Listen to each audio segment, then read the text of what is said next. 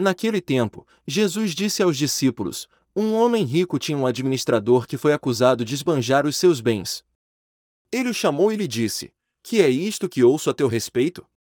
Presta contas da tua administração, pois já não podes mais administrar meus bens. O administrador então começou a refletir: O senhor vai me tirar a administração. Que vou fazer? Para cavar, não tenho forças, de mendigar, tenho vergonha.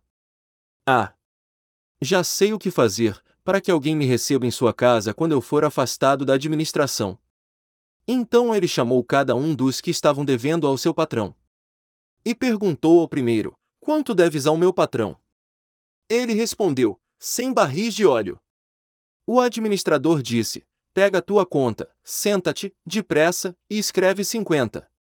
Depois ele perguntou a outro: E tu, quanto deves? Ele respondeu: Cem medidas de trigo.